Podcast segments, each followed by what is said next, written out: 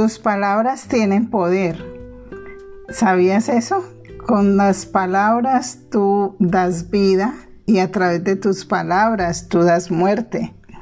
Y es muy importante que seamos conscientes de este poder que el Señor nos ha colocado en nuestra boca y en nuestra lengua.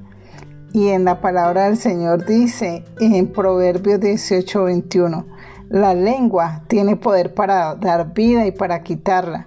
Los que no paran de hablar, sufren las consecuencias. Y es así como nosotros por haber hecho un mal comentario o aún una mala declaración sobre nosotras mismas o aún haber hablado mal de nuestras autoridades. Eh, es posible que hayamos recibido el pago por, por esas malas eh, palabras que declaramos en un momento dado. Entonces debemos ser muy cuidadosos de las palabras que le decimos de nuestras autoridades. Eh, familiares o de nuestras autoridades de gobierno. Igualmente tenemos, si ya tenemos hijos, ser muy cuidadosos con las palabras que le decimos a nuestros hijos, porque los niños de los 0 a los 7 años son como un tablero en blanco y lo que tú le digas, si tú le dices mi campeón, si tú le dices eres un vencedor, tú todo lo puedes, nada te queda grande, pues ese niño crecerá con una buena autoestima. Pero si tú le dices no eres bueno para nada, todo te queda grande, pues es un niño que va a tener muchas inseguridades y que va a tener eh, muchas luchas para poder lograr sus sueños e incluso a veces le quitamos hasta la posibilidad de soñar porque pues si es bueno para nada pues ni, ni siquiera para qué sueño y yo me encuentro con hombres eh, y mujeres en edad de 20, 20 y pico de años y que yo les digo sueñen y, y, es como que qué es cosa tan rara esa, como que yo sí será que soy capaz, como que sí vale la pena que yo sueñe. Entonces debemos de tener conciencia que a través de nuestra boca nosotros estamos dando vida, estamos ayudando a construir vidas relevantes.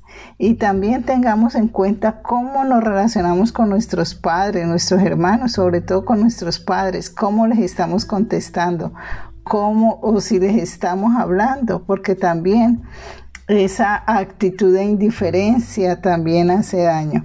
Bueno, pero estamos en el tema de las palabras. Entonces vamos a mirar dos principios a través de los cuales nosotros cuidamos nuestras palabras, las controlamos.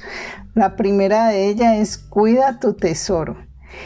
Eh, porque donde está vuestro tesoro, allí también está vuestro corazón, dice Proverbios 4:23.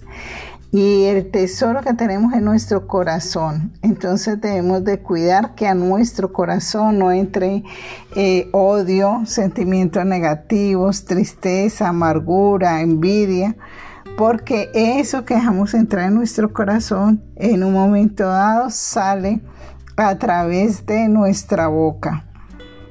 Eh, también eh, hay pensamientos que corren a nuestra mente para quedarse allí como, como aves anidando nuestra cabeza. Pero nosotros tenemos em, tenemos que tener conciencia de qué estamos dejando entrar en nuestra cabeza. Y si entró, pues no dejar que de vuelta en ellos, sino que vuelvan a salir y que no se queden allí, porque el Señor nos dice que pensemos en todo lo bueno, en todo lo justo, en todo lo de buen nombre, en eso tenemos que pensar. Y en eso que estamos pensando y pensando aún pensar mal de de otro y lo, estamos ahí como visionando, como y si además le damos fuerza con la palabra y lo terminamos profetizando, entonces eso que nos está atormentando hasta hacemos que eso que eso se haga una realidad. Entonces cuidar esos pensamientos porque los pensamientos en un momento dado salen a través de nuestra boca y salen para hacer daño si es algo malo.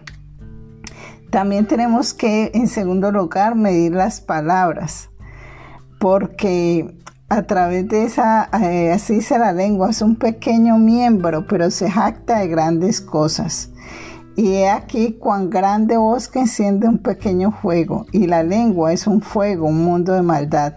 La lengua está puesta entre nuestros miembros y contamina todo el cuerpo e inflama la rueda de su creación, y ella misma es inflamada por el infierno. Entonces, eh, sabemos que con nuestras palabras tenemos que ser muy sabios, pedirle mucho al Señor que nos dé sabiduría para no decir palabras que puedan causar tanto sufrimiento. Si hasta del mismo Cristo eh, hablaron, ¿cierto? Hablaron mal sus enemigos y él tuvo que aguantar todo ese sufrimiento.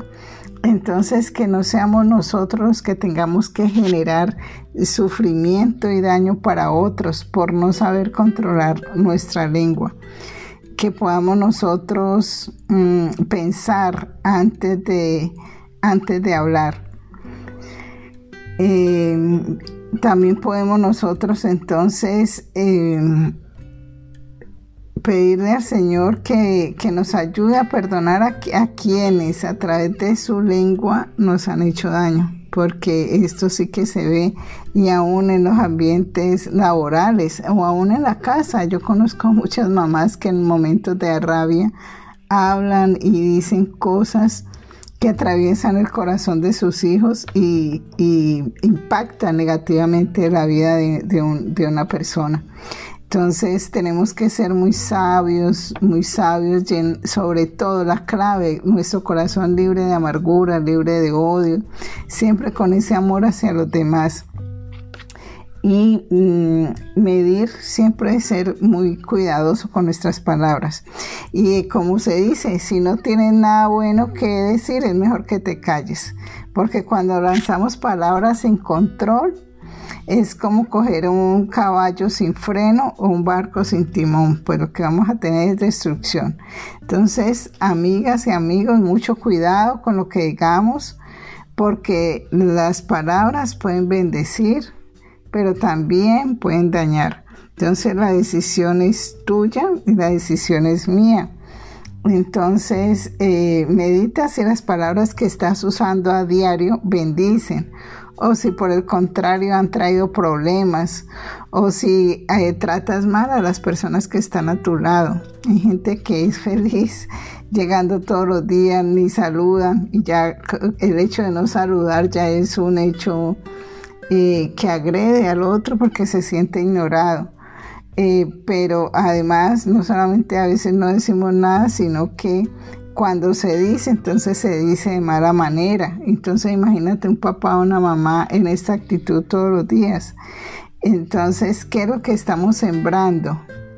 O uno de hijo frente a su mamá, su papá, llegue y de pronto cierra puertas, ni siquiera saluda, no da la posibilidad de que la mamá le pregunte cómo le fue. Entonces, ¿qué estamos sembrando? Un ambiente de desarmonía, de, discordia. Entonces, eh, el deseo mío en este día es que tomemos la decisión de que ahora en adelante las palabras que vamos a decir sean usadas siempre para bendición. Que Dios te bendiga, que Dios te lleve cada día en caminos de, de bendición, de lo bueno a lo mejor y de lo mejor a lo excelente.